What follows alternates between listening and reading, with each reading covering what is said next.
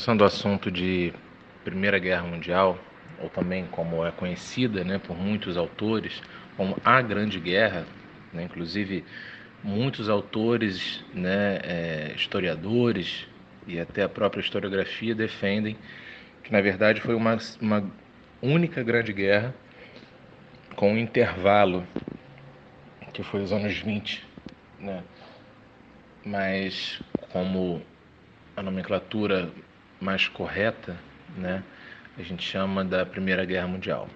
Então, a Primeira Guerra Mundial é talvez aí uma das guerras mais emblemáticas de toda a história da humanidade, né? que vai aí do período de 1914 a 1918, né? uma guerra até então nunca vista, né? com proporções e dimensões terríveis né? e enormes, onde é, até então, o que mais terrível tinha se visto eram as guerras napoleônicas e guerra de secessão civil americana, né? Agora, a, segunda, a primeira guerra mundial, a gente fala aí de não mais de milhares de mortos, mas sim de milhões de mortos, contando aí militares e civis, né? Por volta de uns 17, 18 milhões de mortos uma proporção aí enorme. E uma guerra que, que tem reflexos aí é, não só na política e na economia, né, mas na, na arte, na cultura, na toda manifestação humana, até, até a, a há pouco tempo, né, por exemplo, a Alemanha ela termina de pagar sua dívida, né, assinada aí na, na, no Tratado de Versalhes somente há uns dois anos atrás. A França, né, a dívida da Alemanha com a França. Então, quer dizer, até hoje a gente percebe aí impactos dessa grande guerra, né, dessa primeira guerra mundial. Como nós podemos nos situar aí nesse cenário aonde acontece né, essa, essa grande guerra. É, estamos falando aí de início do século XX. Muitos autores eles, eles declaram que esse evento né, da Grande Guerra abriu aí o século XX. Sabemos que cronologicamente o século XX haveria começado em 1901, mas de, de, de questões assim importantes, emblemáticas, né, como um fato histórico, social, muitos autores defendem que o ano, que o século ele se iniciaria aí com esse grande evento aí em 1914, né, que são consequências de, de, de fatores anteriores aí de fins do século 19, né? Então quer dizer esse período aí de finais do século 19, início do século do século XX, um cenário aí aonde o europeu considerava-se o, o, a civilização mais evoluída, né, a raça superior aí do planeta Terra, a, a civilização que mais longe chegou, a civilização que exemplo aí de, de civilidade, de progresso, de tecnologia, né, onde levaria paz e conhecimento a todos os outros lugares do mundo, né, com seus projetos civilizatórios, científicos, enfim, é, estavam aí celebrando aí a famosa Belle Époque, né? Então, quer dizer, estavam no seu auge aí de positivismo, progressismo né, europeu. E aí esses mesmos europeus é, desencadeiam aí a então mais terrível guerra que a humanidade já viu.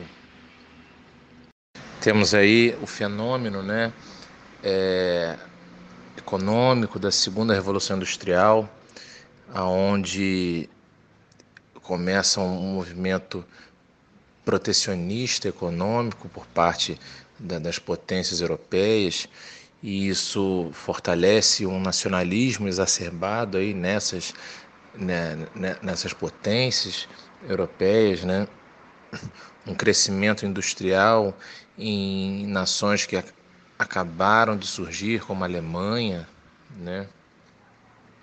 Então a gente tem aí é, o neocolonialismo, né, e imperialismo europeu sobre continentes como a África e a Ásia, né? É, quando a gente tem a unificação alemã e italiana, a gente tem aí é, o fim do equilíbrio né, que, que havia sido proposto no Congresso de Viena, que agora surgem novas potências industriais aí nessa balança, e isso desencadeou aí uma disputa, uma corrida econômica, né, neocolonial, imperialista, sobre esses continentes em busca aí de mercados consumidores, em busca aí de matérias-primas, de recursos, e era uma nação contra a outra, né? Era uma disputa, uma corrida para quem conseguia mais territórios, para quem conseguia mais recursos, para quem conseguia mais matérias-primas, e isso gera uma concorrência, uma disputa terrível entre os países europeus, Estados Unidos e até Japão, né, que entra aí logo um pouco depois deles terem sido industrializados rapidamente. Né, entram aí na jogada, mas principalmente os europeus. Né. Há aí uma, já uma questão de revanchismo por parte da França após a unificação alemã, após a humilhação que a Alemanha fez a França sofrer com a sua unificação. Então já, já há aí uma disputa e um revanchismo por parte da França, já, já há aí um temor por parte da Alemanha, da, perdão, da Inglaterra sobre o avanço e potencial alemão nesse momento. Então, tudo isso já cria uma tensão europeia aí já em fins do século XIX, início do século 20. É a política de alianças, né, inclusive proposta por, pelo então é, primeiro-ministro né, e chanceler alemão Otto von Bismarck, né, responsável aí pra, pela unificação alemã. Né, ele propõe aí nessa política de alianças, já que a Alemanha estava se concretizando aí como a grande potência europeia nesse momento, né? Somente é, perdendo aí para a Inglaterra, né, que já estava se configurando como uma, um grande império marítimo, naval, né, e, e a ideia de Bismarck nesse momento, como aproveitando aí a, a posição central da Alemanha na Europa, né, ele queria ser um fiel da aliança, um fiel da, da balança, né, melhor dizendo, no sentido de ter um controle tanto da Europa ocidental quanto da Europa oriental, tirando aí a importância de, de potências como França, como Império Austro-Húngaro, que vinham desde a da época absolutista, né? até como também a, a Rússia. Né? E aí ele propõe essa essa, essa política de aliança, porque naquele momento era desinteressante para essas potências, por exemplo, é, uma guerra entre Alemanha e Inglaterra nunca seria interessante para nenhuma das duas potências, porque seria uma guerra onde se perderia muito dinheiro, onde se perderia muitos recursos, enfraqueceria ambas as potências e uma vez as duas potências fragilizadas, daria espaço para potências inferiores se sobressair. Né? Então, era desinteressante conflitos nesse sentido. Né? Por isso, a ideia de conflitos somente a partir de alianças, onde grupos se, se, se enfrentassem. Né? Por exemplo, grupos, alianças de dois, três países contra dois, três países, porque aí não corre o risco né, de uma grande potência de um lado e uma grande potência do outro perder espaço para outras potências inferiores. Uma vez todas participando das alianças, aí caso acontecesse um conflito, todas participariam. E aí, caso se fragilizassem, todas se, fragil... se fragilizariam juntas, não dando espaço para que nenhuma se sobressaia como potência em relação à outra.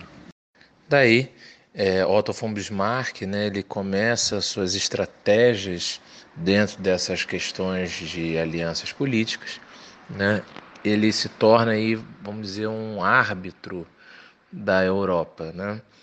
Através da sua posição estratégica da Alemanha, né, no centro da, da Europa, fazendo fronteira aí, por exemplo, com França de um lado, né, ao oeste e Rússia ao leste. Isso é problemático aí na visão de Bismarck, porque a Alemanha estaria numa posição muito exposta, né? E aí ele tem, ele, ele, ele traça algumas estratégias como é, a expansão colonial dissimulada, né? Por, pelo, ele, ele tenta buscar alianças de nações para que ele conquiste, a Alemanha conquiste mais territórios na África, né, nessa corrida imperialista. Afinal de contas, sabemos que França e Inglaterra conseguem mais territórios aí é, nessa corrida imperialista da África em relação à Alemanha, que consegue poucos territórios. Né? E aí a, a, Alemanha vê na França e na Rússia uma ameaça, né? E aí ele faz um plano, né, o Bismarck, um plano de isolamento diplomático da França e da Rússia. Propõe aí, é, por debaixo dos panos, um tratado né, chamado Tratado dos Três Imperadores, em 1873, né, que traz aí Alemanha, Rússia e Áustria. A Rússia é, é, desconfia né, dessa, dessa, dessa, dessa aproximação aí da Alemanha, sabendo que a Alemanha não era muito favorável aí ao poder é, russo, né, ao poder imperial russo, e aí a Rússia sai fora desse tratado. E em seguida, uns anos depois, quase dez anos depois, em 1882, é formada a Tríplice Aliança, já nesse momento, né, entre Alemanha, Itália e Áustria, né, já tentando consolidar aí um poder central aí na Europa, sabendo que França e Rússia estavam é, é, estavam descontentes aí com o poderio alemão que estava sendo desenvolvido nessa época. Assim como a Inglaterra estava muito descontente também. Então, quer dizer, já estavam se configurando, já nos finais do século XIX, uma configuração que a gente vai ver aí na, na Primeira Guerra Mundial, propriamente dita. Né? Mesmo antes aí do assassinato do arquiduque Francisco Ferdinando. Então, nesse contexto aí de expansionismo alemão, né, a gente tem uma resposta a esse expansionismo alemão que estava causando muito alvoroço aí nas potências europeias é, anteriormente absolutistas, né, que já tinham aí se concretizado como grandes potências, né, viam na Alemanha, como eu mencionei, uma grande ameaça. E aí a gente tem é, a resposta por parte aí dessas outras potências como Inglaterra, França, Rússia, né, que vieram a ser aí inimigas posteriormente desse então Império Alemão. E a gente pode ter, a gente pode ver aí, por exemplo, em 1894 é formado aí o Pacto Franco-Russo, né, onde os franceses né, a, a então República Francesa faz um pacto aí com, com então é, czar Nicolau II da Rússia, né, um acordo aí de, de, de companheirismo, vamos dizer assim, de, de, de é, é, é camaradagem no sentido militar, caso uma seja atacada, a outra iria defendê-la, enfim, né, um acordo aí de, de parceria militar, vamos dizer. Em 1904, já século XX, né, a gente tem aí a formação então da Entente Cordiale, né, onde a França e a Inglaterra, antigas inimigas né, de, desde a Idade Média, fazem um acordo político, econômico e militar, aonde ambas se apoiariam caso a Alemanha né, arregaçasse as mangas aí e quisesse ou desenvolvesse ou concluísse aí um expansionismo territorial, né? Afinal de contas, como eu mencionei, a Alemanha vinha sendo aí uma grande ameaça à política econômica e potência de ambas as potências europeias. E por último, em 1907, a gente tem aí a formação concluída aí da, da então Tríplice Entente, né, que é França, Inglaterra e Rússia. Né, aí as três aí no final se unem aí, já deixando claro, caso acontecesse alguma coisa, elas seriam aliadas políticas e economicamente falando.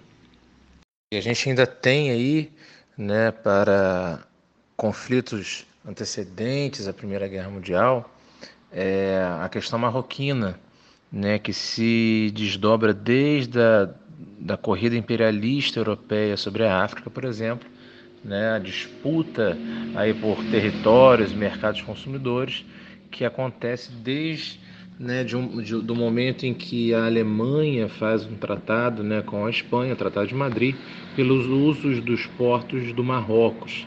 Só que isso descontenta aí a Inglaterra, que, que fazia uso, aí, por exemplo, do Estreito de Gibraltar para poder é, como rota comercial aí pelo Mediterrâneo.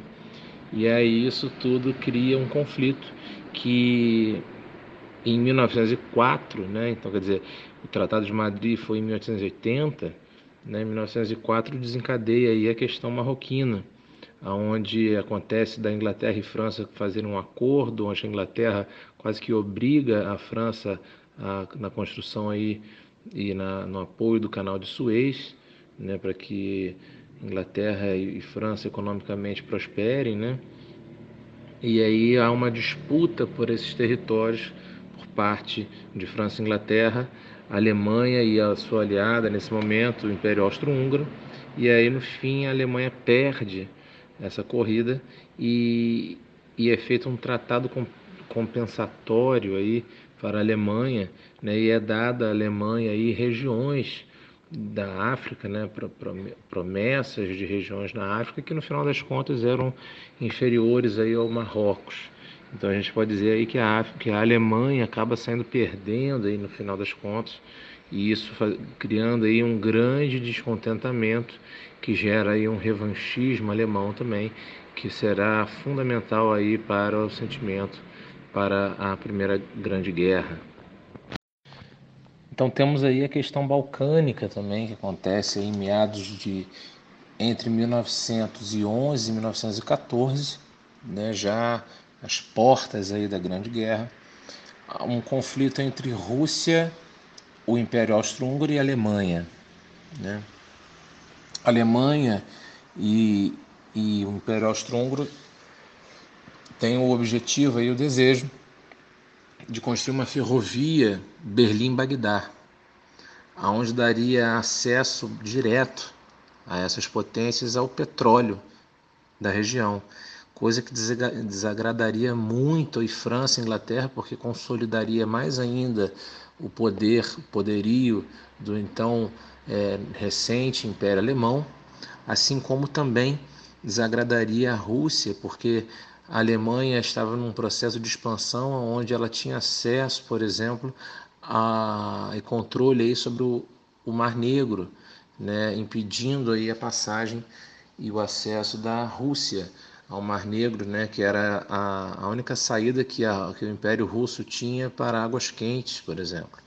Né? E isso aí descontenta muito a Rússia, que tem um objetivo, né, um projeto que eles chamam de Grande Sérvia, né, é, é, incitando aí o sentimento aí lá nos Balcãs, né, num sentimento do chamado pan-eslavismo, né, um sentimento nacionalista aí da região, para que assim a Rússia tenha controle aí sobre o Mar Negro, né?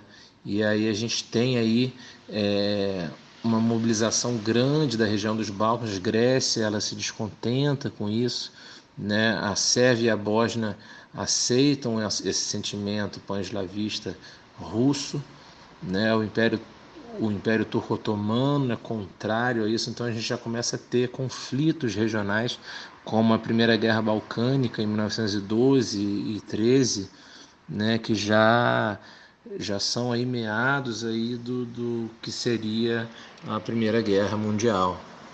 Quais seriam os resultados aí dessa, desses conflitos aí na da Sérvia, né? A gente tem aí a o fracasso sérvio, né, que gera um revanchismo da Sérvia e, e, e, uma concretização da sua aliança com a Rússia, né? Isso gera um fortalecimento do sentimento pan-eslavista na região, né? E aí a gente tem uma aliança forte da Sérvia e a Rússia, e a Áustria se alia à Bósnia, que não estava muito contente com essa questão balcânica, né? E aí a gente tem aí a Áustria, Bósnia, Herzegovina, né, aliada, e a proposta austríaca de um império austro-húngaro-eslavo, né? E a concretização dessa estrada de ferro Berlim-Bagdá, que faria um cordão de isolamento que isolaria o Império Russo na passagem e acessos aos mares Báltico e Mar Negro, né? E isso era muito desinteressante aí para o Império Russo. E aí a gente tem aí né, os eslavos, eles um desejo eslavo, né, da formação de um estado com grande autonomia. E aí em 28 de 6 de 1914, é, o então arquiduque Francisco Ferdinando do Império Austro-Húngaro de viaja a Sarajevo, na Bósnia, para assinar aí esse tratado né, de consolidação desse então nascente Império Austro-Húngaro-Eslavo e é assassinado. Né, é, é, sofre dois atentados. O primeiro ele consegue escapar com sua esposa e o segundo é, ele não resiste, né, a partir de, de duas balas no peito, sua esposa também, é, por um membro de uma facção criminosa da Sérvia, né, amando da Rússia, né, chamado Mão Negra, né, ou um jovem Gravilo Prince, né, seria aí o responsável pela morte de, do então arquiduque Francisco Ferdinando, e isso, isso vem a ser a gota d'água né, o estopim, a faísca que era que faltava aí para que esse grande conflito, a Guerra Mundial, acontecesse. Então, a partir então do assassinato do então arquiduque Francisco Ferdinando do Império Austro-Húngaro, começam aí a formação e concretização das alianças das potências para a resolução do desfecho desse conflito. O Império Austro-Húngaro declara guerra a, a Sérvia, né, pede para que a Sérvia deixe de ser aliada aí da Rússia, a Sérvia não concorda, e aí em 1 de agosto de 1914, a Áustria-Hungria declara guerra à Sérvia. E aí isso vira uma reação em cadeia. Né? A Áustria-Hungria declara guerra à Sérvia, a Rússia, aliada da Sérvia, declara guerra à Áustria-Hungria. O Império Alemão, aliado à Áustria-Hungria, declara guerra à Rússia e invade a Bélgica, que é uma, um, um território neutro, para poder acessar a França. Então já, já estão configurados aí o início então da Primeira Guerra Mundial nesse contexto. Então, é, a partir da invasão da Alemanha na Bélgica, França e Inglaterra, a partir da aliança que eles haviam feito, declaram guerra à Alemanha. Então, quer dizer, já estão configuradas aí as alianças né, de, de potências e seus respectivos inimigos.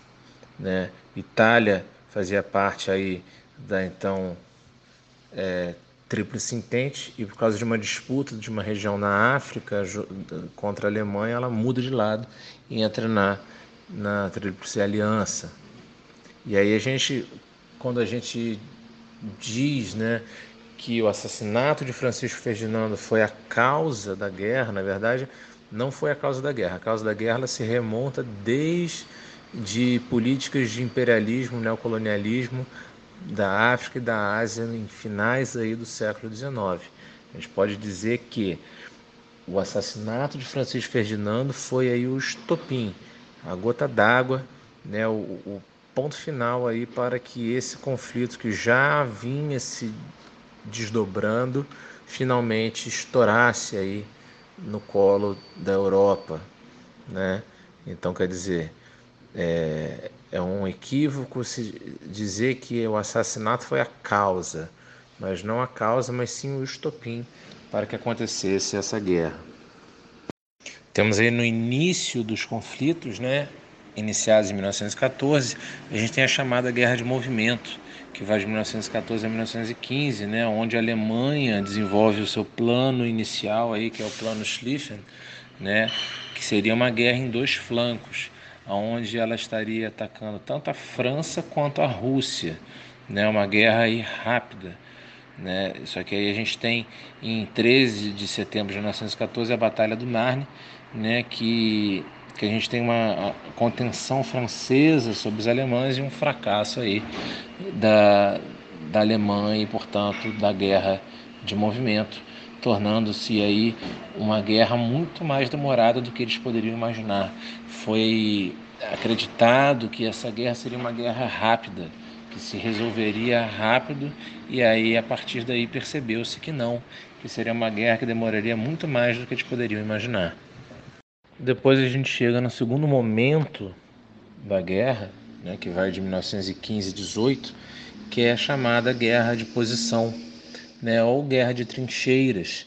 Né? As trincheiras são, ter, são é, vamos dizer assim, túneis, né, que eram quase que subterrâneos, né, que aonde se posicionavam aí as os soldados de cada nação, de cada potência, e, e no centro né, desse território era chamado de terra de ninguém. Então eles eram, eles ficavam semanas, meses e até anos dentro daquelas trincheiras com condições péssimas e insalubres aí, aonde eles contraíam doenças, onde eram submetidos a, a intempéries e várias coisas terríveis ali, né? que poderiam causar. E aí a gente tem essa guerra de trincheiras dura praticamente todo o resto da, da do período da, da, Primeira Guerra Mundial. E aí a gente tem alguns fatores aí, alguns acontecimentos nesse meio tempo, né, como a, as guerras, a guerra química que acontece mais aí no fim, né, com a utilização aí de elementos químicos na guerra, como o gás mostarda, que era terrível, né? É, onde é, é, é, colocava, colocava todas as regiões de mucosa né? em carne viva, né? queimando tudo por dentro, estourando você todo por dentro. Né? Então, aí a, a, produção aí de máscaras de oxigênio foi em larga escala nesse momento para proteção aí a essa guerra química, né? A gente tem aí é, em abril de 17 a entrada dos Estados Unidos na guerra a partir de ataques alemães a, a, a embarcações, ataques de, de, submarinos alemães a embarcações norte-americanas no Atlântico, né? Isso força os Estados Unidos a entrar na guerra. Em outubro de 17 a gente tem a Revolução Russa, né, que, que faz com que a Rússia saia da guerra, né, e aí ela é, é assinado o Tratado de Brest-Litov, né, que, que é o acordo de paz entre Rússia e Alemanha. A Alemanha aí se, já, já se considera vitoriosa nesse momento, né, e aí, em 11 de 11 de 1918, a gente tem um amistício de Compiègne, né, que seria o fim da guerra e a derrota alemã. Os Estados Unidos faz um acordo com a Alemanha, né, de ganho de territórios para que a Alemanha se afaste da guerra. E aí Inglaterra e França conseguem é, é, é, é conseguem conter aí os avanços alemães e aí a Alemanha finalmente se rende e é obrigada a assinar aí o amistício né, com a França, né? E aí a gente tem a derrota aí da Alemanha, né? E a vitória do então da então aliança aí, né, da Tríplice Aliança. Ao fim então da Primeira Guerra Mundial, a gente tem os tratados de paz, né? Em 1919 a gente tem a Conferência de Paris, né? a recusa do plano dos 14 pontos proposto aí pelos Estados Unidos pelo é, Woodrow Wilson, né? que era a ideia da paz sem vencedores, que foi declarada lá no, no Tratado de Versalhes, né? É, aí foi proposta a fundação da Liga das Nações, só que sem a participação dos Estados Unidos, uma coisa que não acontece. A, a assinatura con concretizada do Tratado de Versalhes, a, a Alemanha sendo declarada como responsável pela guerra, né, responsabilizada pela guerra, considerada aí uma a culpada, né, a inimiga, a, a, a, a nação a ser punida aí por essa guerra. E foi exigida uma indenização aí de 6,6 milhões de, de dólares, né, na época, ou libras esterlinas, né, é, e perdas territoriais e coloniais da Alemanha para, para os vencedores da Tríplice Aliança, a restrição militar da Alemanha né, de somente 100 mil soldados, sem aeronáutica e apenas seis navios né, na, na questão naval militar, é, a criação do corredor polonês que invadia aí, o território alemão na parte leste, né? E, e, isso gera o que? Um sentimento de revanchismo alemão absurdo, né? A gente tem em 1919 o Tratado de Saint-Germain, né? Que encerra o, o, o Império Austro-Húngaro, né? Fazendo aí a fragmentação dele e o Tratado de Servet, 1920, que, que encerra aí o Império Turco-Otomano também, dando origem aí à Turquia e outras regiões vizinhas assim como Itália também sai é, prejudicada porque ela, ela, ela muda de posição no meio da guerra, vai para o lado da Tríplice Aliança e a Tríplice Aliança trai a Itália porque havia prometido ela territórios né, coloniais na África e esses territórios não são dados a ela. Isso gera também uma revolta terrível da Itália e Japão também sai aí é, é, é, é sai aí também prejudicado porque ele forneceu armamentos aí, no caso para a Rússia, né, e para também a Inglaterra. A partir da, da, do imperialismo que acontecia na Ásia, né, Inglaterra tinha boas relações aí com o Japão e Japão fornece muito armamento para essas nações e ela com promessas né, de territórios coloniais aí na África e isso não é dado ao Japão. Não é à toa, não é mera coincidência que na configuração da Segunda Guerra Mundial teremos aí justamente essas três potências que saem aí desfavorecidas, perdedoras e, e, e fracassadas aí nesse Tratado de Versalhes, né? nada mais nada menos Alemanha, Itália e Japão.